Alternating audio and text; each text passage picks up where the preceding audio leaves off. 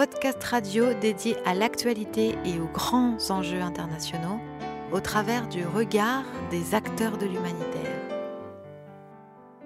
Une émission présentée par Pierre-Alain Gourion.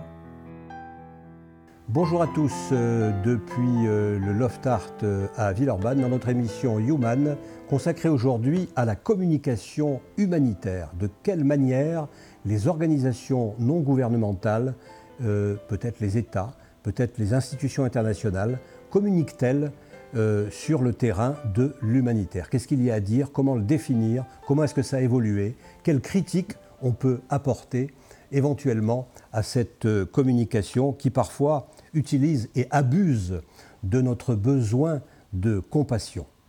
Avec nous aujourd'hui euh, trois invités et je commence avec euh, Dana Popescu qui est maître de conférence à l'Institut de la communication de Lyon 2 et qui gère un master de communication qui s'appelle, me semble-t-il, humanitaire, virgule, solidarité et communication. C'est bien cela. Euh, merci beaucoup de m'avoir invité euh, avec, avec nos autres collègues ici. Euh, c'est un thème qui est très important, effectivement. donc, je me présente rapidement. Euh, Dana Popescu aujourd'hui, vous avez dit euh, appartenance institutionnelle à l'université Lyon 2, euh, avec cette spécificité d'une Dan Master euh, autour des questions de la communication dans le domaine humanitaire et de la solidarité. Je fais également des recherches dans, ce domaine-là, de la communication humanitaire, de la communication des projets de solidarité. Euh, mais également des, projets euh, euh, et des recherches autour de la question de la guerre et de la représentation de la guerre, parce qu'auparavant, avant d'arriver à la fac, j'étais journaliste pendant une dizaine d'années, journaliste de radio. Euh, et eu la chance. Bienvenue au club, enfin plutôt, c'est vous qui me dites bienvenue au club, oui. Euh, et donc, euh, ça me fait, ça me fait doublement plaisir d'être là. Et euh, donc, dans cette qualité-là, j'ai été amené à, couvrir les guerres en Yougoslavie. pendant une dizaine d'années, j'étais correspondant de guerre en, dans les républiques ex-yougoslaves. Voilà, et nous avons euh, aussi euh, avec nous euh, Sabrina Montanvert. bonjour. Bonjour. Donc nous sommes en distanciel avec Sabrina, qui je crois est perdue quelque part dans son Ardèche natale. Je ne sais pas si elle est natale, son Ardèche, mais enfin en tous les cas elle y vit. Et Sabrina Montanvert est responsable de la communication chez Handicap International. Alors deux mots peut-être sur Handicap International que beaucoup de nos auditeurs connaissent. Et puis deux mots sur euh, qu'est-ce que ça veut dire faire la communication d'une grosse ONG euh, comme celle-là. Bah, du coup, bonjour à tous. Donc, euh, effectivement, je suis Sabrina Montanvert et je travaille pour Handicap International. Donc, Handicap International, c'est une association qui a maintenant une quarantaine d'années, qui est présente dans une soixantaine de pays et qui emploie plus de 3000 personnes à travers le monde. et on intervient dans tous les domaines qui ont lieu, qui ont trait pardon, à, à la personne vulnérable et notamment aux personnes handicapées que ce soit euh, du soin, que ce soit de l'inclusion. Donc voilà. Euh, et donc du coup, moi, je suis rentrée chez Handicap International en 2004. Donc ça fait une quinzaine d'années maintenant que je travaille pour cette association et j'étais notamment chargée à mes débuts euh, chez Hachi de communiquer sur. J'étais chargée de communication politique parce qu'un point important pour Handicap International qu'il faut savoir, c'est qu'on a un énorme volet dans notre travail de plaidoyer politique pour faire changer certaines, certaines conventions internationales. Voilà. Et avant ça, j'étais diplômée de Sciences Po. Voilà, merci d'être avec nous, Sabrina. Enfin, notre troisième euh, invité euh, s'appelle Bruno Georges David. Il est le fondateur et, l'animateur d'une ONG, on peut dire que c'est une ONG, qui s'appelle Communication sans frontières. Donc on avait Médecins sans frontières, on a Hydraulique sans frontières, on a beaucoup d'organisations sans frontiéristes, ce mot reviendra peut-être, euh, et là, il s'agit d'une réflexion de longue date sur la communication. Donc c'était vraiment l'homme de la situation. Bonjour et merci d'être avec nous, euh, Bruno Georges. Merci, merci de m'accueillir aussi. Euh, il y a Cordonniers sans frontières aussi, il y en a beaucoup d'ailleurs. Est-ce que vous voulez dire que les cordonniers sont les plus mal chaussés et que ceux qui ah, font communication sans frontières ne savent pas communiquer Euh, cela dit, Sans Frontières, c'est une marque déposée, il hein, ne faut pas l'oublier. qui est utilisé à, bien des égards, en contresens d'ailleurs de, son intention d'origine. Donc Communication sans frontières, pour, pour être assez rapide, regroupe des, des, des, personnes qui sont toutes investies dans le champ de la communication solidaire, donc plus générique que, l'humanitaire, hein, puisqu'on y traite en fait de l'intérêt général euh, dans sa globalité, euh, qui touche aussi bien euh, l'écologie, l'humanitaire, la citoyenneté. Et sur l'humanitaire, on va dire que c'est plutôt notre ADN de base, puisque j'ai moi-même dirigé la communication d'Action contre la faim du Secours islamique France, et, on collabore avec de nombreuses ONG, des petites, des moyennes et des grandes. On influence beaucoup en fait, si vous voulez, la pensée humanitaire sur la manière de communiquer. Enfin, en tout cas, c'est notre, c'est notre ambition. Euh, en partant du principe que la communication humanitaire, la communication solidaire dans l'absolu, se doit d'être différente d'une communication commerciale. Encore faut-il le prouver qu'elle soit différente et qu'elle porte des valeurs qui sont euh, euh, profondément différentes aussi de ce type de communication, même si on utilise parfois les mêmes outils. Alors là, le, le sujet pour nous, c'est de faire en sorte que les humanitaires qui s'adressent à différents publics, y compris quand ils font du plaidoyer, on va passer la queue du chat, euh, c'est euh, justement d'être proactif sur cette manière de communiquer et de montrer en quoi la manière que l'on a de communiquer quand on est dans une, association humanitaire, nationale ou internationale, voire même locale pour certaines, euh, fixe des périmètres et des limites à cette typologie de communication. On parlera sûrement de plaidoyer tout à l'heure. Je fais partie de ces personnes qui pensent que la communication sans plaidoyer n'a aucun intérêt. Euh, le plaidoyer, c'est quand même fondamental. Euh, en tout cas, c'est l'un des deux pieds sur lesquels les ONG se doivent de courir. Et donc, dès qu'on oublie le plaidoyer, ben, on se rend compte que souvent le, vase est vide.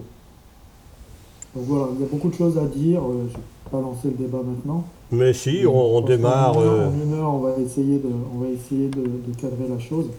C'est souvent aussi technique il ne faut pas l'oublier.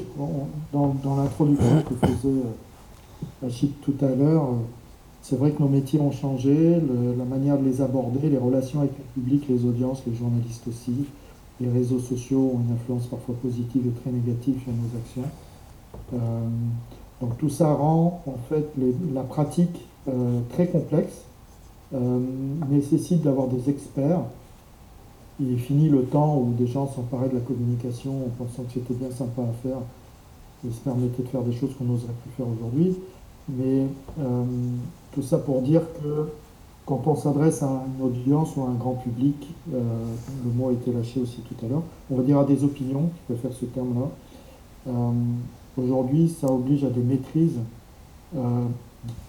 plutôt très sophistiquées et dès qu'on commence à rentrer évidemment dans ces sujets, ça devient des débats d'experts et ça n'intéresse plus personne. nous, notre travail, c'est justement d'intéresser souvent le plus grand nombre et parfois sur des sujets extrêmement complexes.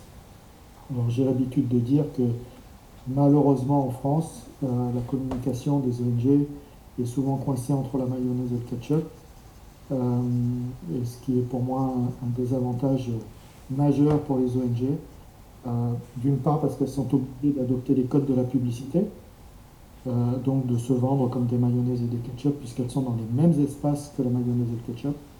Euh, et en, même temps, ça les aide, puisque c'est dans ces espaces-là qu'on retrouve les plus grands nombres de personnes pour les confronter en fait aux problématiques que l'on vit. Donc, vous voyez ce type de dualité qu'on va rencontrer en permanence dans l'exercice des fonctions de responsable de la communication dans les ONG et d'un côté des aspects qui sont ultra commerciaux, ultra marketing, euh, ultra défavorables en, termes de perception, euh, même s'ils sont euh, forcément très efficaces en termes de collecte de fonds, par exemple.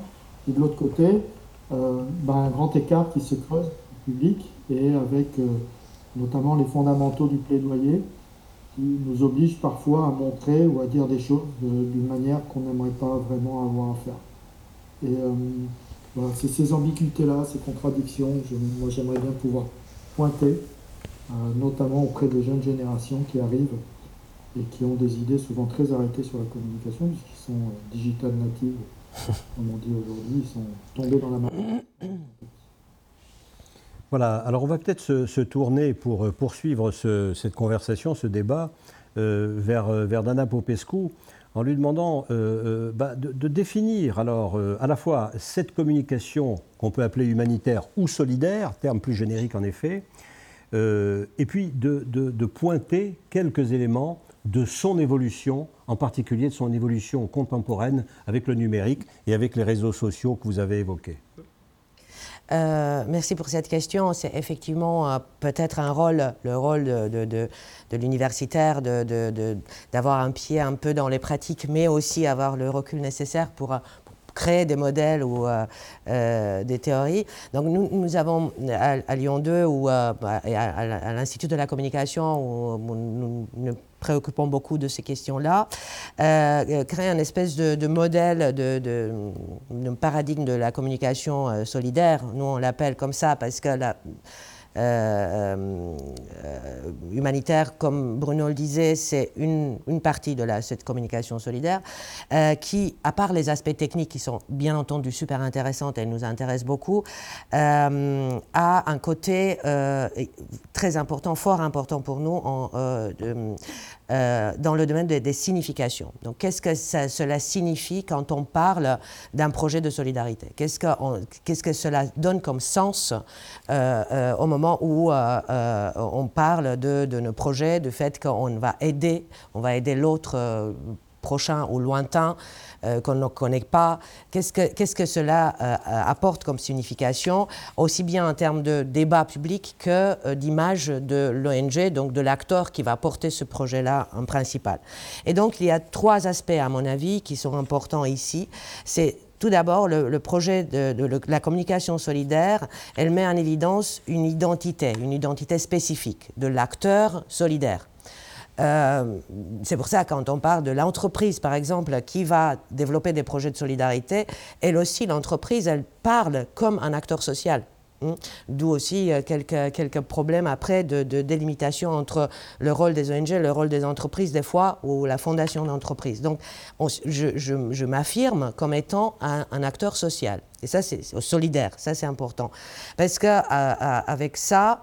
Euh, Sauf, pardonnez-moi de vous interrompre, si c'est travesti, si c'est faux, si ça n'est qu'une technique, une tactique pour arriver à parler. On, y arrive aussi à la question de la confiance, de, de, de, de la cohérence.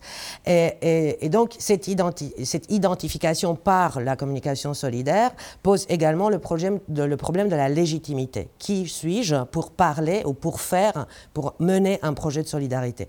Et ça, les ONG sont forcément obligés de le faire. Euh, parce que, euh, à la limite, c'est la question pourquoi un ONG et non pas un autre est plus légitime d'agir dans un certain, secteur ou un autre? Il n'y a pas d'élection, il n'y a pas de représentativité. Qu'est-ce qui fait? Ce sont ces valeurs, mais est-ce que les valeurs sont universelles? Est-ce que. Voilà, plein de questions autour de cette question de légitimité que la communication solidaire doit résoudre en même temps. Ça, c'est un aspect. Deuxième. Et comment, pardonnez-moi à nouveau de vous interrompre, et comment, question subsidiaire, de quelle manière chaque ONG va, comment dire, s'attribuer un marché, c'est-à-dire décider qu'elle s'intéresse, je ne sais pas, à l'Abyssinie, euh, au Niger. Tout à euh, fait. au nom de quoi? Au nom de qui Au nom de quoi? Au nom de qui? Voilà. Euh, Cette légitimité d'action et de, de parole en même temps. Voilà. Avec derrière la question des subventions publiques. Exactement. Deuxième aspect, c'est la question de l'engagement. Donc la, la communication solidaire va mettre en, en évidence, en lumière, des formes d'engagement. Euh, un engagement qui, euh, qui veut dire une cohérence entre action et valeur sur du terme long, sur du, temps long. Et donc cet engagement-là euh, apporte avec lui la question de la responsabilité. Je me sens responsable d'agir dans une cause ou dans une autre. Et ça, c'est aussi intéressant parce qu'à la différence, là, d'une communication d'entreprise, la communication solidaire des ONG va parler d'une responsabilité euh, au nom, des, encore une fois, des, valeurs et, pour des causes. L'entreprise ne va jamais parler de cause. C'est uniquement l'ONG qui parle des causes. Et ça, c'est aussi un domaine qu'on pourrait peut-être développer par la suite. Qu'est-ce que cela veut dire pour une organisation de s'emparer, de parler, de décrire? Ça aussi, la question des, des contacts avec les médias aussi sur le terrain dans l'humanitaire, c'est intéressant parce que je parle de la famine, je parle des questions international d'ordre d'intérêt général, comme les journalistes le font. Et donc, qu'est-ce que ça, ça, incombe dans, la responsabilité aussi de la communication des ONG. Et troisième aspect, je dirais, c'est euh, lié au fait que le projet de solidarité n'est jamais un projet qui est porté par un seul acteur, mais c'est toujours un projet multi-acteur. Un projet multi-acteur, c'est un projet où, euh, autour d'une table, des acteurs de, tailles différentes, de, spécificités différentes, euh, de, domaines d'action, de compétences différentes vont se, se mettre ensemble pour euh, contribuer au bon déroulement du projet. Et donc, euh, cette communication-là va, va, rendre compte de la manière dans laquelle les rapports, les relations entre les acteurs se construisent autour du projet de solidarité. Et ça, c'est super intéressant parce qu'autour d'un projet de solidarité, on n'a pas les mêmes rapports que dans d'autres domaines d'activité. C'est-à-dire qu'on est tous pratiquement égaux, la petite ONG avec la grosse fondation Ricard ou, euh, euh, euh, ou, Total. non, pas Total, mais bon. donc, on, est ensemble et chacun va, va, va travailler autour des compétences spécifiques, de la légitimité, encore une fois, de la responsabilité. Et, finalement, euh, on, va considérer que parmi ces acteurs, il y a aussi les publics auxquels on s'adresse, le citoyen qui doit être impliqué, engagé, qui doit s'identifier aussi avec ces causes. Et donc, en fin de compte, la communication solidaire nous apprend aussi euh, des formes, des formes importantes de vivre ensemble, de lien social, euh, et donc comment faire ensemble les choses. Et comment sortir quelque part de cet isolement que cette, que cette pandémie euh, aussi euh, euh, nous impose. Alors, je vous propose, maintenant que nous avons démarré cette, cet échange et ce débat, eh bien, de nous aérer un tout petit peu en musique et on va demander à Alain Pierre eh bien, ce que ses premiers propos lui inspirent sur le terrain musical des correspondances.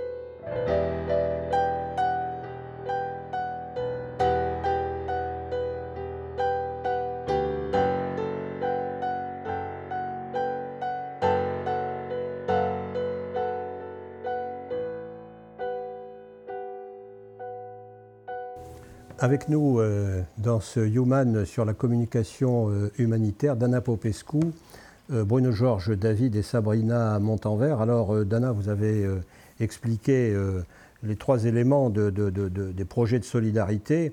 Est-ce que parmi nos amis qui sont en visioconférence, il y a une, réaction peut-être sur, sur l'histoire et sur l'histoire contemporaine et sur le lien avec, la, avec les réseaux sociaux? Moi, je, Sabrina Montanvert. oui. Je voudrais rebondir sur euh, ce que disait Dana et ce que disait Bruno aussi juste avant, sur la notion d'association en tant qu'acteur solidaire et social, acteur de la société. Et en fait, je pense que c'est ce qui constitue un différenciant en termes d'identité fondamentale avec une entreprise classique, c'est-à-dire que selon moi, euh, le rôle qu'on a, en tout cas qu'on joue chez Handicap International par exemple, c'est le fait qu'on se veut acteur de changement c'est-à-dire que, un, on communique effectivement pour plein de raisons, mais un des raisons, c'est notamment de mobiliser les citoyens pour faire changer les lois internationales. C'est-à-dire que, euh, comme je le disais en comme je le disais dans les discussions, c'est euh, pas communiquer simplement pour, euh, montrer des choses, mais c'est pour donner le pouvoir d'agir aux gens en faisant signer la pétition. Il y a d'autres associations qui le font aussi très bien.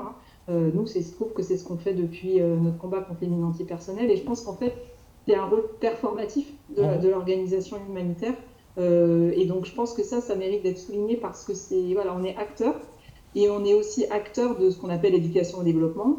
c'est-à-dire que montrer aussi aux jeunes générations que leurs gestes, quels qu'ils soient, ça peut être signer une pétition, parler d'un sujet sur les réseaux sociaux, ça peut avoir une influence, une vraie influence sur, sur le politique au sens large du terme. Il se trouve que nous, le politique, c'est au niveau national, mais ça peut être aussi au niveau international. il y a des conventions qui existent, qui ont été votées grâce à la mobilisation des citoyens. Prenons, prenons un exemple, Sabrina. Pardon de vous interrompre. Prenons un exemple concret. Un exemple concret Oui. Euh, bah, par exemple, les, mines antipersonnelles. Quand on a décidé de lancer le sujet des mines antipersonnelles en groupe, hein, on n'était pas tout seul, hein, c'était vraiment une campagne internationale. Euh, donc on a lancé le, combat contre les mines au début des années 90. Euh, ça a été énormément repris, notamment sur, le continent africain. On a eu plus d'un million de signatures de pétitions, toute la campagne comprise, hein, et on a réussi à aboutir à un traité d'interdiction des mines en 97. C'était la, la, première fois de l'histoire de l'humanité qu'une euh, mobilisation des citoyens avait réussi à obtenir un traité international. Il se trouve que certains pays n'ont pas signé, euh, les États-Unis et par exemple la Russie. Mais par contre, ça a drastiquement et dramatiquement fait diminuer le nombre, le nombre d'utilisations des mines antipersonnelles dans le monde. En fait, ça a fait complètement chuter l'utilisation des mines antipersonnelles dans le monde. Donc en fait, on voit bien que une communication d'association, euh, en France en l'occurrence, mais pas que, mais il se trouve que c'était en France, permet, et une mobilisation des citoyens permet euh, d'aboutir à un traité international qui a des vraies conséquences sur le terrain en fait. Et je pense que, je pense que pour revenir sur la notion de légitimité, je pense qu'en tout cas, des associations comme Handicap International, et ça fait écho à ce que vous disiez juste avant, c'est parce qu'on a ces deux pieds-là, c'est-à-dire qu'on agit sur le terrain et qu'on limite qu'on est encore écouté et surtout qu'on a un vrai impact sur, euh, sur les gouvernements. Et je peux donner un autre exemple rapidement. Quand j'étais euh, chargée de communication politique, et que notamment c'était dans le cadre de négociations internationales, il y avait des diplomates qui négociaient, euh, qui se réunissent et qui négociaient dans le cadre de rounds de négociation. Et on voyait très bien, donc moi j'étais là-bas, et je voyais très bien le poids qu'avaient, euh, alors il n'y avait pas les réseaux sociaux à l'époque, mais le poids qu'avaient les articles de presse et ce qui sortait sur Internet dans la façon dont ils allaient, eux, euh, négocier. C'est-à-dire qu'à un moment, ils se rendaient compte qu'ils avaient un mandat de la part du gouvernement, qu'ils étaient un peu tiraillés parce qu'ils voyaient bien que ça sortait dans les médias et que du coup leur position était scrutée et regardée par les citoyens de leur pays. On voyait bien qu'à un moment, il y a un coup de fil qui se donnait au Quai d'Orsay et qu'ils avaient la marge de manœuvre pour changer un petit peu leur, euh, leur fusil d'épaule et négocier un peu différemment. Donc je pense que ça, c'est aussi euh, une, des, une des forces, en tout cas une un élément différenciant de la communication des ONG, à mon sens. Bruno Georges, peut-être? Oui, alors je trouve toujours difficile d'aborder cette question parce qu'on on voit bien dans les échanges, ce que nous a dit Dana, ce que dit Sabrina aussi, il y a énormément de choses déjà, en fait. Euh, cet univers de la communication humanitaire est extrêmement riche. Il est riche en termes de plaidoyer, il est riche en termes politiques, il est riche en, juste en termes de géopolitique, d'histoire. Et, c'est très difficile de, on va dire, de s'abstraire de, tout ça. Si on reprend la communication humanitaire dans son histoire, je mets de côté la communication de la Croix-Rouge, je mets de côté la communication des grandes institutions internationales, euh, pour plutôt me concentrer sur les premières actions des French Doctors, euh, donc les années 70, le Biafra et autres. Quand on les écoute et quand ils nous racontent, hein, Kouchner le, dit, euh, il suffit de regarder d'ailleurs le fabuleux travail qui est fait par l'INA euh, sur tous ces sujets de, prise de parole hein, euh, à la télévision. Et donc, si on cherche sur l'INA ce que les humanitaires disaient à l'époque. Institut national de, l'audiovisuel, oui. Voilà, c'est une source de, une, source inépuisable en fait d'information. Kouchner disait, en fait, nous on dénonçait ce qui se passait sur le terrain au Biafra parce qu'ils étaient hantés par le silence de la Croix-Rouge pendant la Shoah, euh, et que les images des biafrais que l'on donnait en pâture dans les médias en une des, journaux, hein, il suffit de regarder encore aussi les du Figaro, du Monde de l'époque, on voyait ces enfants euh, euh, décharnés rappeler à l'opinion publique mondiale ce qui s'était passé pendant la guerre de 39-45. on était dans un travail de témoignage, comme le disait Sabrina, et, et la mais il ne faut pas oublier non plus que ces structures-là étaient des structures naissantes. On était dans des structures qui étaient faites de militants, euh, extrêmement politisés pour la plupart, euh, non organisés, et s'affranchissant de la plupart des règles, notamment des règles du droit international. Et donc, quand ils étaient sur le terrain, combien d'entre eux ont passé des frontières sans, visa, sans passeport et sans autorisation On ne pourrait plus le faire aujourd'hui. Euh, on ne pourrait plus faire des déclarations qui se faisaient à l'époque.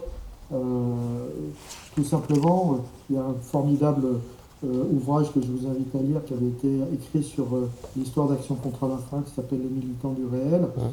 On, était dans des gens qui étaient confrontés au terrain en permanence, qui étaient confrontés à l'horreur en permanence, qui étaient dans des conflits, qui étaient pour la plupart des gens qui avaient des vies relativement éclatées du fait de ces, de ces situations qu'ils vivaient, et ils portaient eux-mêmes les témoignages, et c'est ces témoignages-là que l'on voyait pour la plupart du temps, qu'on appellerait de la communication de l'époque, euh, mais c'était du témoignage. Le fond du monde s'est fondé d'ailleurs sur, sur cette notion de témoignage. il ne faut pas oublier que les racines même de la communication humanitaire dont on parle sont plutôt celles des French Doctors que celles de la communication plus institutionnelle, même si elle a toute son, sa légitimité de la Croix-Rouge, de l'UNICEF, du UNHCR, etc.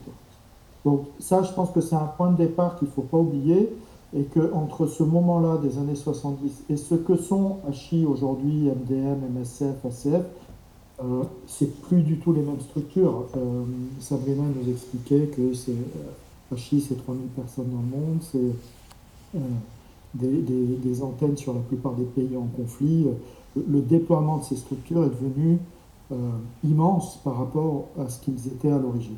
Et forcément, tous les moyens qui sont utilisés aujourd'hui pour s'adresser en fait au public dont les ONG ont besoin pour faire, euh, pour soutenir leur cause, euh, soutenir financièrement aussi les, programmes, ne sont plus du tout les mêmes.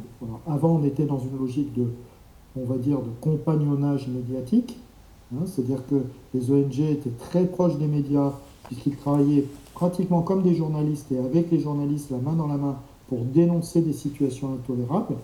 Et donc le public recevait ça de façon beaucoup plus coupable, en disant bah, c'est insupportable de voir des enfants mourir de faim à bout de la planète et je me sens coupable de ça.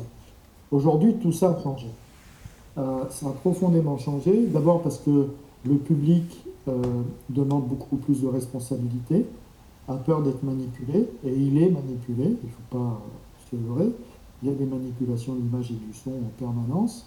Euh, et donc, on passe de la culpabilité vers des notions de responsabilité. C'est là où, pour moi, les ONG ont aujourd'hui un travail incommensurable à faire, qui est extrêmement euh, complexe, qui demande un engagement des conseils d'administration, des comités exécutifs, qui doivent aider les structures de communication des ONG à ne pas être des fonctions support, tout simplement des relais d'opinion bidon, mais de permettre aux structures de communication des ONG de pouvoir porter le plaidoyer fondamental de la structure. Il ne peut pas y avoir de suspicion, aucune, et même pas un embryon de suspicion, sur la qualité du travail que font les ONG. Or, les communicants dans les ONG sont sans arrêt pris entre cet étau du terrain et l'étau du siège, qui vont faire qu'à un moment donné, on va s'asseoir sur la problématique communicationnelle auquel ils ont à faire face. Mm. Manipulation, détournement d'image, euh, argumentation, contre-argumentation, euh, hacking, etc. Tout ça, c'est le quotidien des communicants qui vivent, on va dire, à leur dimension, ce que peuvent vivre l'équipe de terrain quand elles sont mises en insécurité. Or, un communicant qui est en train de travailler sur des sujets très difficiles, je pense à ceux de Hachi, hein, euh, a en face d'eux des États. Ils ont en face d'eux des gens qui vendent des armes. Ils ont en face d'eux des gens qui font des forces en présence sur le terrain et qui n'ont euh, pas des bouquets de fleurs dans les mains. Et donc, quand vous avez tous ces gens-là en face de vous, euh, considérez que la communication, c'est un truc de, de, vous voulez, d'amateurs qui ont pour but euh, juste de raconter des belles histoires aux donateurs, c'est euh, contre-productif euh, pour les gens qui militent dans ces ONG, qui sont piégés finalement dans une forme de communication qui n'est pas la leur. La communication d'un fille, elle est certainement très compliquée à exercer. Or, il ne faut pas que le terrain sur lequel elle s'exerce, sous prétexte qu'on est dans un monde de publicité, devienne de la publicité. La Chine ne fait pas de pub il ne doit pas faire de pub. Or, le problème, Et si, si je, conclue là-dessus, c'est pour montrer aussi la, la largeur de picture qu'il faut absolument avoir quand on parle de ces sujets-là. Le seul espace qu'on peut donner à des structures comme Achille, comme on pourrait donner à d'autres, euh, bah, c'est de se retrouver encore une fois dans des écrans publicitaires où on vous vend des voitures, où on vous vend du shampoing, on vend des... Il n'y a pas d'espace de communication en France qui permettrait aux ONG de pouvoir aborder des sujets extrêmement difficiles euh, comme euh, la lutte contre les mines ou, les mines à fragmentation, etc. Est-ce que, est -ce que, ce, est -ce que ce, cette particularité est spécifiquement française? Ah, elle, elle, est particulièrement française, on va dire oui, parce que les ONG en France sont très développées, sont très actives et on prenne la parole très souvent, ce qui n'est pas le cas dans beaucoup de pays où il ne faut pas oublier que la France est un pays de, de, de, et le pays des French Doctors. Hein, et donc la plupart des grandes ONG euh, dont on parle sont des ONG d'origine française. Parce que quand, quand, je, quand je vous écoute... C'est ça qui est assez, euh, qui est assez perturbant, c'est qu'aujourd'hui on cantonne les ONG à un rôle qui est celui d'annonceur. Or pour moi il y a deux problèmes là. Un, c'est que les ONG doivent lutter contre cette situation elles-mêmes. Elles doivent refuser de se retrouver cantonnées à euh, faire de la publicité. Et deux, elles doivent lutter auprès des autorités de régulation de la publicité, mais du CSA aussi, pour ne pas être confinées dans cette, euh, dans cette position-là. Elles n'ont rien à voir, Sabrina et Dana le disaient, elles n'ont rien à voir avec des entreprises traditionnelles, même s'il y a des ressemblances à, à, plein d'égards. Mais quand on demande de l'engagement citoyen, on a même inventé la, valeur ajoutée citoyenne. Si vous voulez, quand, quand Sabrina communique, euh, moi, ce que j'espère, c'est que je serai plus intelligent après sa com qu'avant. C'est-à-dire, j'ai appris quelque chose. Mais est-ce que c'est le cas Mais est-ce que c'est le cas Moi, j'ai souvent le sentiment, je, donne un, sentiment personnel, pardonnez-moi, mais j'ai souvent le sentiment, quand je reçois une, une publicité, euh, une publicité euh, d'une organisation euh, non gouvernementale, qu'on vient chercher ma compassion et que quelque part on me vend quelque chose comme on me vendrait un, tube de dentifrice. J'ai parfois ce sentiment personnel. Mais, bien sûr, mais vous avez raison. Et c'est quelque chose qui me, qui, me, qui me perturbe et qui ferait que si je ne connaissais pas, euh, comme je les connais, les organisations non gouvernementales, j'aurais des doutes en tant que citoyen sur la pertinence de leur action. Le risque, il est là. Le risque, il est qu'à un moment donné, vous ayez ce doute qui s'installe, cette confiance qui, se, qui, se, perd, et à un moment donné, bah, vous ne ferez plus de dons et vous ne soutiendrez plus les ONG. Or, le risque majeur des ONG, c'est de perdre leur soutien.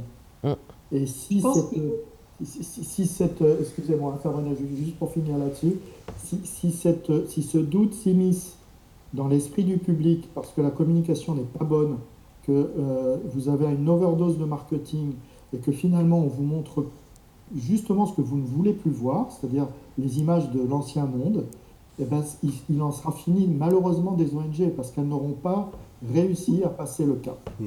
Or, pour moi, les gens dans les ONG, on est tous des militants, euh, on doit lutter contre ce risque majeur. Dana Popescu et je pense qu'un des moyens de.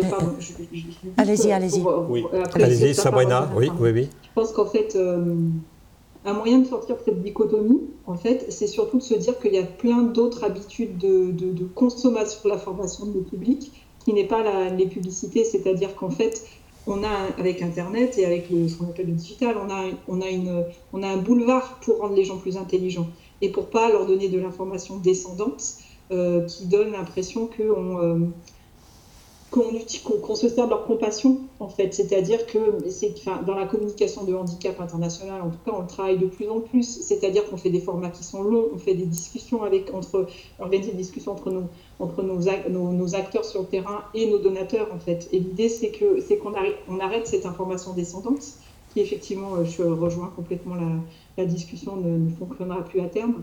Et puis aussi, euh, quand on parlait de l'ADN, quand vous parliez de l'ADN, de quel est l'ADN de la communication des ONG avec les French Doctors et les militants, c'est clair. Et, pour Achille, c'est la même chose parce que c'était les années 80 et les mines, hein, et, mm. les, et, les, enfants qui sautaient sur les bombes euh, au Cambodge. Et en fait, ce qui reste de mon, de mon, de mon point de vue, pour voir mon équipe, hein, et puis pour voir, c'est la culture du débat, c'est la militance des gens qu'on recrute aussi, ça reste les gens qu'on recrute, en tout cas les gens que je recrute moi, c'est des gens qui sont, qui sont militants et donc du coup qui ont euh, ce, ce supplément d'âme qui fait qu'en fait il y a beaucoup de débats, beaucoup de discussions. Il y a, on est toujours en train de, il n'y a jamais de position, il y a des positions qui sont arrêtées, qui sont fixes, mais on, on les discute et en fait c'est, je pense que c'est ce qui reste des ONG des années 70 en fait. Dana, et ce qui fait que Dana euh, toujours nos postures. Euh, juste, euh, voilà, on essaye de, voir dans cette complexité dont parlait Bruno et comment est-ce qu'on pourrait euh, trouver des, des, outils pour raisonner, amener un peu plus de rationalité là-dedans. Et dans ce cadre-là, nous avons essayé aussi de, parler, de, parler de la communication solidaire en partant des fonctions qu'elles euh, remplissent euh, dans, le cadre de, l'organisation. On a, parlé de, cette histoire de rôle politique, hein, de, changement, d'éducation. Euh, donc l'organisation va communiquer pour pour faire changer, faire avancer les choses et pour éduquer. Pour informer, on parlait des causes humanitaires dont on parle, donc les ONG parlent et ont l'obligation de parler ce sont les guerres oubliées, ce sont des, situations internationales qui ne sont pas traitées dans les médias parce que les médias n'ont plus de le temps et ainsi de suite. Alors, c'est l'ONG qui va reprendre le relais pour parler de ces crises ou sur ces, problèmes euh, qui, peuvent apparaître ou qui sont. Euh, on sait qu'en Somalie, il y a une situation qui dure depuis des dizaines d'années. On n'en parle pas dans les médias, on a oublié de ça. Mais il y a des ONG qui vont parler de la situation continuer de parler, ça c'est très important. Donc informer. Après, il y a la communication opérationnelle, et ça c'est très important, comme disait Bruno, parce que euh, la communication opérationnelle, c'est la communication sur le terrain même, là où le projet a lieu, là où l'intervention a lieu. Et là, effectivement, les enjeux de la communication opérationnelle sont énormes, parce que c'est, euh, euh, de, cette communication-là, de, cette, cette, efficacité, dépend la vie des humanitaires. C'est-à-dire que si l'image de, l'ONG n'est pas bonne sur place, les humanitaires vont être tués euh, euh, voilà, ou, alors au moins ils vont pas pouvoir euh, être sur place. Et là, ça passe par des, les logos sur les t-shirts, la visibilité de, cette identité de, de l'ONG. Mais une autre fonction, la dernière, je l'ai laissée exprès en dernier, mais qui est très importante, de plus en plus importante, c'est la fonction financière, c'est-à-dire collecte de fonds.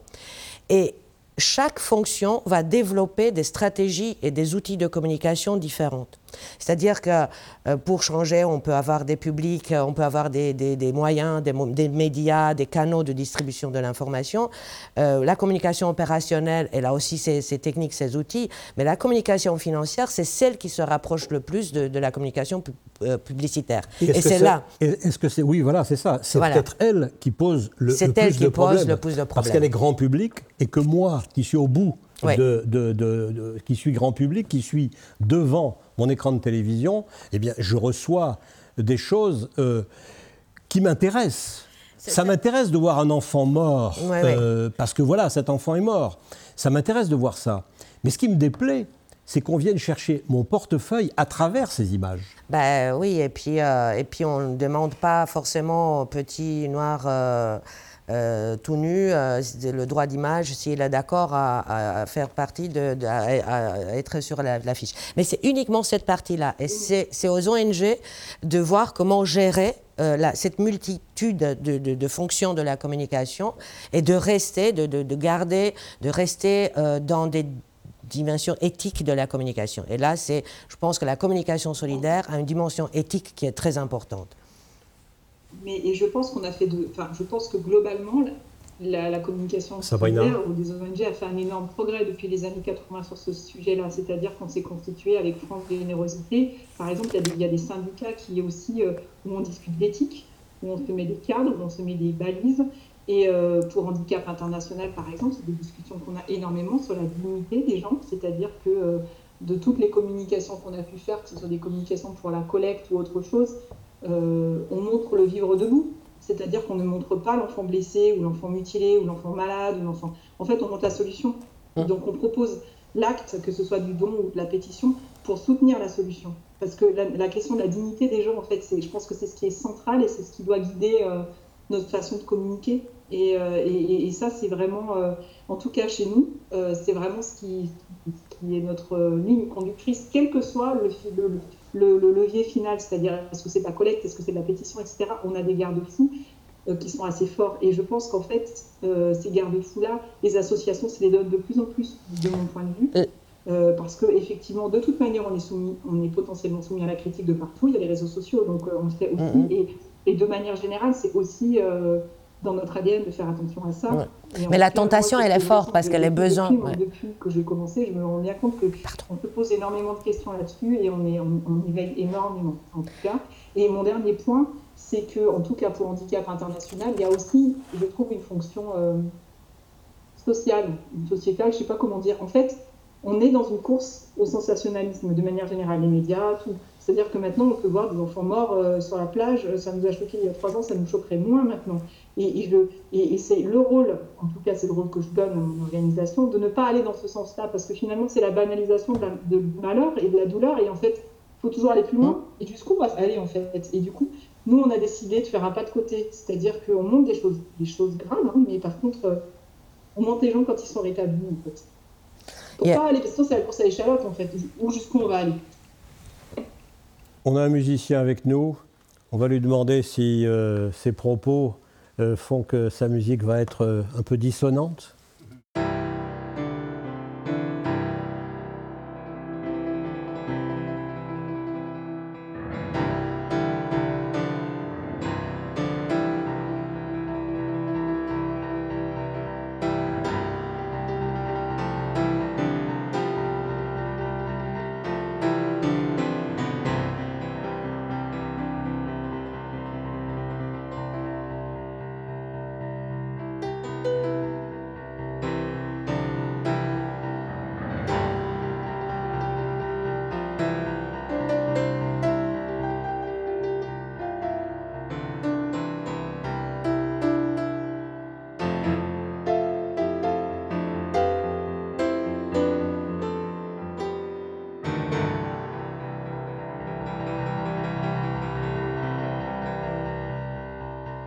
Ah, si la communication pouvait se passer aussi bien que cette, euh, cette musique, avec euh, ces accents euh, improvisés qui font penser... À Kate Jarrett. Hmm? oui. voilà, nous sommes dans Human de Bubble Art. Alors vous pouvez aussi nous faire des dons à nous.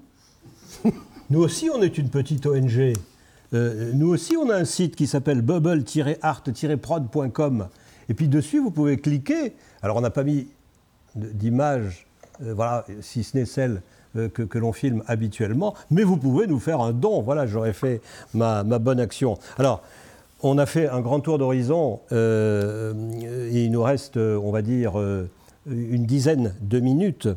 Est-ce que ces, ces, dix minutes, on les utilise pour évoquer j'allais dire, l'actualité de cette communication solidaire et euh, en, essayant de répondre à la question euh, qu'est-ce que les réseaux sociaux et l'utilisation massive euh, des réseaux sociaux changent dans cette communication?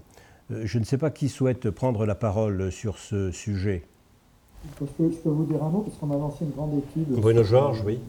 Sur, le sujet qui, a été fait avec Aris Interactive et Facebook. On a interrogé donc, les audiences des, ONG sur les réseaux sociaux et euh, les responsables et directeurs de la communication des ONG.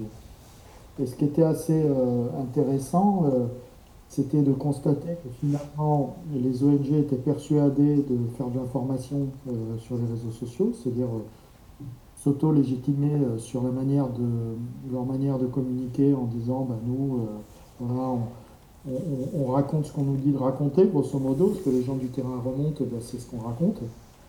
Puis d'un autre côté, le public disait, ben non, tout ça c'est de la pub. Hein. Donc euh, euh, ils associaient la communication des ONG à la communication publicitaire. Et donc du coup, ben, en, termes de, perception, une fois que tout cela a été isolé, on s'apercevait bien qu'il y avait un manque de confiance, tout autant qu'il y en a dans la publicité. Hein. Mais la pub, c'est de la pub. Euh, donc elle est là pour vous vendre quelque chose, avec, euh, on va dire, l'auto-persuasion des ONG de se dire bah, on fait de l'information, on est un peu comme un média, on est comme des journalistes, on va travailler, on va faire de l'investigation, on va dire des choses. Ben non, en fait derrière, le fait est qu'elles aient travaillé pendant ces 20 dernières années comme des marques, euh, en voulant imposer leur nom comme des marques, en utilisant les mêmes logiques marketing que celles des marques, notoriété, visibilité, impact et autres. Euh, utilisation effrénée du marketing a certes généré beaucoup de dons. Ça, on ne peut pas, on, peut pas le nier. C'est que les, les, 20 dernières années montrent le succès du marketing dans les ONG. Maintenant, il faut savoir que ça a une contrepartie. Et qu'aujourd'hui, on est dans une situation où il va falloir que les ONG se décident à décider ou à se faire imposer un nouveau statut, qui est celui de marque ou de pas marque. Si tant est que ce soit des marques, elles vont être régies par euh, l'Association de régulation de la publicité en France, au même titre que n'importe quelle autre marque, c'est-à-dire qu'elles peuvent faire de la publicité. Quand elles sont dans des écrans publicitaires, elles font de la publicité. Euh, quand elles sont sur des plateaux télé et qu'elles posent leur t-shirt ou leurs euh, produits dérivés, c'est de la publicité. Ou ce ne sont pas des marques, et si ce ne sont pas des marques, à ce moment-là, à quoi fait-on référence et pourquoi les trouve-t-on exactement au même endroit, utilisant les mêmes, les mêmes dispositifs que les marques? Et donc, dans les réseaux sociaux, si vous voulez, qui est le plus évident, c'est que d'abord, ça coûte très peu cher, c'est très rentable, et c'est pas du tout encadré. Et donc, du coup, grosso modo, tout le monde peut raconter tout et n'importe quoi sans que vous ayez d'autorité, en dehors d'une censure qui est en train de s'imposer aujourd'hui. Hein, de, régulateurs euh, des réseaux sociaux eux-mêmes qui décident de rentrer ou de sortir euh, quelqu'un. Pour moi, si vous voulez, je, conclurai là-dessus, euh, je pense que les ONG jouent avec le feu. elles jouent avec un feu auquel elles risquent de se brûler sacrément les mains en voulant absolument avoir un statut de marque, un statut de reconnaissance industrielle, euh, parce que ce sont devenus de très grosses structures aujourd'hui, hein, employant des milliers d'individus à travers le monde, avec plusieurs sièges, je crois, mais en même temps, en ayant euh, une espèce d'ADN qui les font euh, revenir à des espèces de fantasmes d'artisanat. Et c'est plus le cas du tout. Euh, c'est plus des artisans. L'humanitaire est une industrie qui dépense des millions dans la communication et dans le plaidoyer dont on peut se poser la question, puisque c'est un champ de recherche qui devient de plus en plus intéressant euh, sur la différence entre le plaidoyer et le lobbying. On s'aperçoit que l'intérêt particulier bah, prend beaucoup le pas sur l'intérêt général de plus en plus. C'est le développement des communautarismes. Or, le principe même de l'humanitaire, c'est le non-communautarisme. C'est-à-dire, c'est l'universalité de principes qui sont des principes liés à l'humain. Et donc, à partir du moment où l'ethical washing, c'est important, hein, c'est exactement l'ethical washing, c'est ce qui se passe, euh, c'est l'équivalent chez les humanitaires du greenwashing chez les, chez les écologistes. C'est l'abus de l'argument éthique qui va faire qu'à un moment donné, on va vouloir solliciter les citoyens euh, sur un sujet dont on, peut vraiment se penser euh, à qui profite le crime. Est-ce qu'il profite plus à l'ONG ou il profite plus finalement à l'intérêt général ou à une communauté? Un, abus, un abus d'éthique, hein. en, quelque sorte, une sorte d'abus d'éthique, comme on peut parler en droit d'abus de droit? C'est l'abus de droit, l'abus d'éthique, hein, c'est l'abus de l'argument. Si vous voulez, l'éco-blanchiment ou le greenwashing, c'est l'abus de l'argument écologique dans la publicité. Mm. C'est-à-dire, on va vous faire passer quelque chose plus écologique qu'il ne l'est. Euh, ben, l'ethical washing, c'est pareil, on va vous faire passer quelque chose pour plus éthique qu'il ne l'est. Sabrina. Et donc, là, là où il faut. Alors, attends, je, finis là-dessus. Alors, c'est bien, bien évidemment, tout le monde n'est pas au même niveau, tout le monde ne fait pas la même chose. Il n'y a pas de complotisme derrière avec une organisation qui voudrait vendre des choses à des gens qui n'en veulent pas. C'est pas du tout ça le sujet. Le sujet, il est, il est que aujourd'hui, pour moi, les ONG doivent rentrer en responsabilité, euh, qu'elles doivent faire euh, preuve d'une beaucoup plus grande maîtrise des problématiques de communication qu'elles n'en ont elle considère la communication juste comme un tuyau, si vous voulez, qui va pouvoir déverser un certain nombre de choses qu'un conseil d'administration aura décidé. Quand euh, ce sera un autre conseil d'administration, ce sera probablement autre chose, ou ce sera d'autres directeurs généraux, etc. Des fondamentaux qui sont ceux du droit humanitaire et des principes humanitaires. Je ne parle même pas de valeurs. Hein. je parle de principe. C'est très différent. Or, à partir du moment où on glisse petit à petit sur des notions de principe à des notions de valeur, à des représentations iconiques de ce qu'est le malheur, de ce qu'est la guerre, de ce qu'est la souffrance et autres, on n'est plus du tout dans le plaidoyer, on n'est plus du tout dans la communication humanitaire, on est dans la publicité, c'est-à-dire on crée des caricatures. Et ces caricatures, pour moi, les humanitaires doivent les défoncer. C'est-à-dire qu'on ne doit pas être partie prenante de ce que l'on dénonce. Euh, le, problème des migrants, pas les migrants, hein, c'est les raisons pour lesquelles ils fuient leur pays. Le problème de la faim dans le monde, ce n'est pas les gens qui meurent de faim, c'est les gens qui les affament. Or, si à un moment donné, vous n'utilisez plus que les enfants qui meurent de faim pour dire pour sauver cet enfant qui meurt de faim, il faut donner un don, c'est euh, totalement contre-productif. C'est-à-dire qu'il n'y a plus de plaidoyer, plus de dénonciation. Allez, la parole, est à, la, parole est à la défense. Sabrina, Sabrina Montanvert. Je pense qu'il faut faire un pas de côté, il ne faut peut-être pas tout mélanger. C'est-à-dire que là où je suis complètement d'accord avec Bruno, c'est que euh, c'est que, c'est ce qui fait la force d'ONG comme ACHI qui font du qui sont militantes et qui font du plaidoyer. C'est-à-dire que euh, quand on va montrer, alors on ne montre pas un enfant qui a sauté sur une mine, mais quand on va montrer un enfant pas le pas de côté qu'on a fait, c'est qu'on a été milité, milité, à la source pour euh, interdire les mines antipersonnelles. Et en fait, euh, je pense que c'est aussi c'est aussi ce qui fait la force de certaines ONG. Et je pense qu'en fait, il faut pas, et après je reviendrai sur les réseaux sociaux, je pense qu'en fait, il faut pas mélanger, à mon avis. Et, euh, quand on, et pour revenir sur l'éthique, la notion d'éthique, euh, c'est ce qui fait. Alors, encore une fois, moi, je, vois mon prisme à moi, hein, je vois mon prisme de mon ONG, d'ONG qui sont similaires à moi. L'éthique, c'est ce qui fonde notre, action et notre communication, en fait. Et c'est pas du ethic washing, c'est-à-dire que c'est. On a un institut qui, qui, qui veille aussi, on a des débats en interne, et l'institut externe. Enfin, il y, a il y a beaucoup de garde-fous qui font qu'en fait, euh, c'est, on n'est pas aussi fort dans la caricature ou dans le risque que ce que, il me semble qu'on puisse dire. Et sur les réseaux sociaux, je pense qu'en fait, c'est justement euh, parce que on parle, euh, on peut, il y a, moyen de faire du fond, de faire de la discussion, de faire des formats longs, de donner à comprendre aux gens, de leur donner des échanges avec nos programmes directement. C'est ce qui permet aux gens de parler à leur cerveau en fait, et pas juste de parler à leur porte-monnaie. Et je pense qu'en fait, euh, il faut aussi faire confiance aux personnes auxquelles on s'adresse, notamment à nos donateurs. C'est pas dès la 26 semaines en fait, c'est-à-dire que eux, euh, on va leur donner une information, euh, ils vont réagir comme ils ont envie de réagir, mais on va leur donner plus de contenu aussi. Et s'ils veulent pas, ils veulent pas en fait. Donc je pense qu'il faut pas.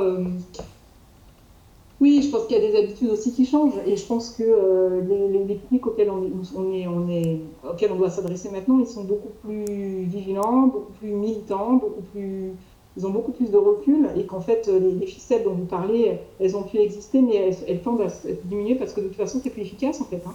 Sur les réseaux euh, sociaux, donc, Sabrina. C'est une régulation par. Euh, par D'ailleurs, c'est tant mieux, mais c'est une régulation qui, qui, se fait naturellement en fait. Et de, Moi, j'ai pas de, j'ai pas, je ne donne pas une opinion personnelle. Hein. Je, je, relatais ce que, ce que disaient ces études qui sont meilleures en open source que vous pouvez trouver sur le site de Communication sans frontières. Mais, la question est la même pour les marques euh, dans l'absolu. Vous vous souvenez de cette affaire avec Dove, euh, qui avait été attaquée d'ailleurs par ses propres consommateurs, qui dénonçait la manière qu'ils représentaient euh, les femmes, en disant vous montrez, vous stéréotypez finalement la beauté. Et, or, la beauté, c'est un critère esthétique qui change en fonction des cultures, en fonction des, zones géographiques, des appartenances diverses et variées. Ben, sur tous les sujets, la création iconographique, y compris celle du malheur, y compris celle de la souffrance, elle est la même. Euh, or, donc c'est pas Hachi en particulier ou des ONG oui, oui, il y a un travail réflexif. C'est qu'il voilà, y a des travaux à faire qui sont des travaux aujourd'hui que le public attend.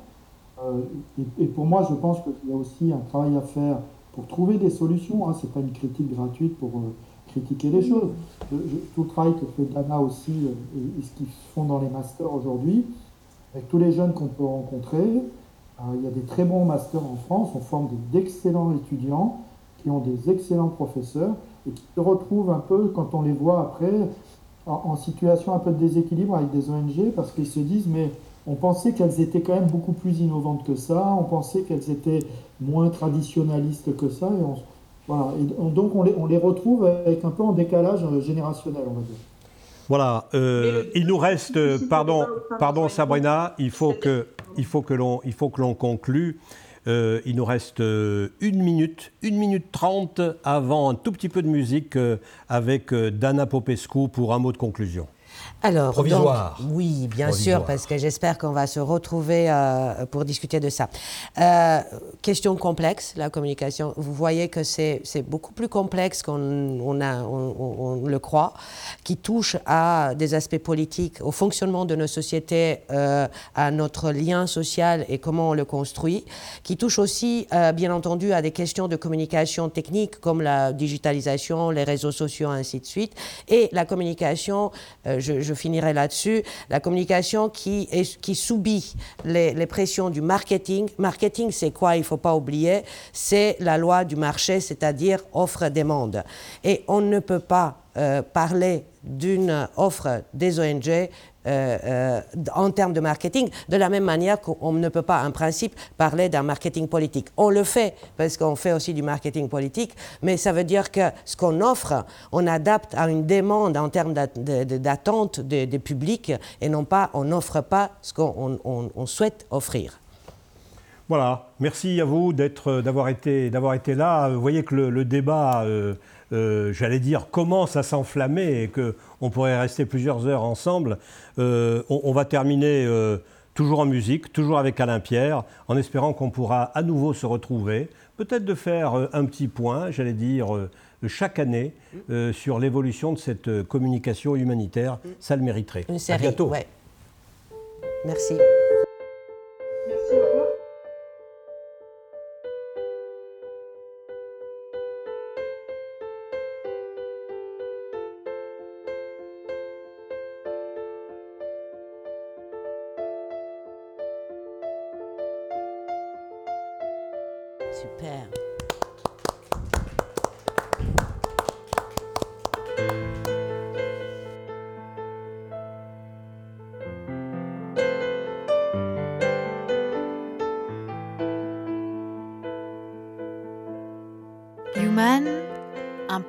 Radio dédié à l'actualité et aux grands enjeux internationaux au travers du regard des acteurs de l'humanitaire une émission présentée par Pierre-Alain Gourion.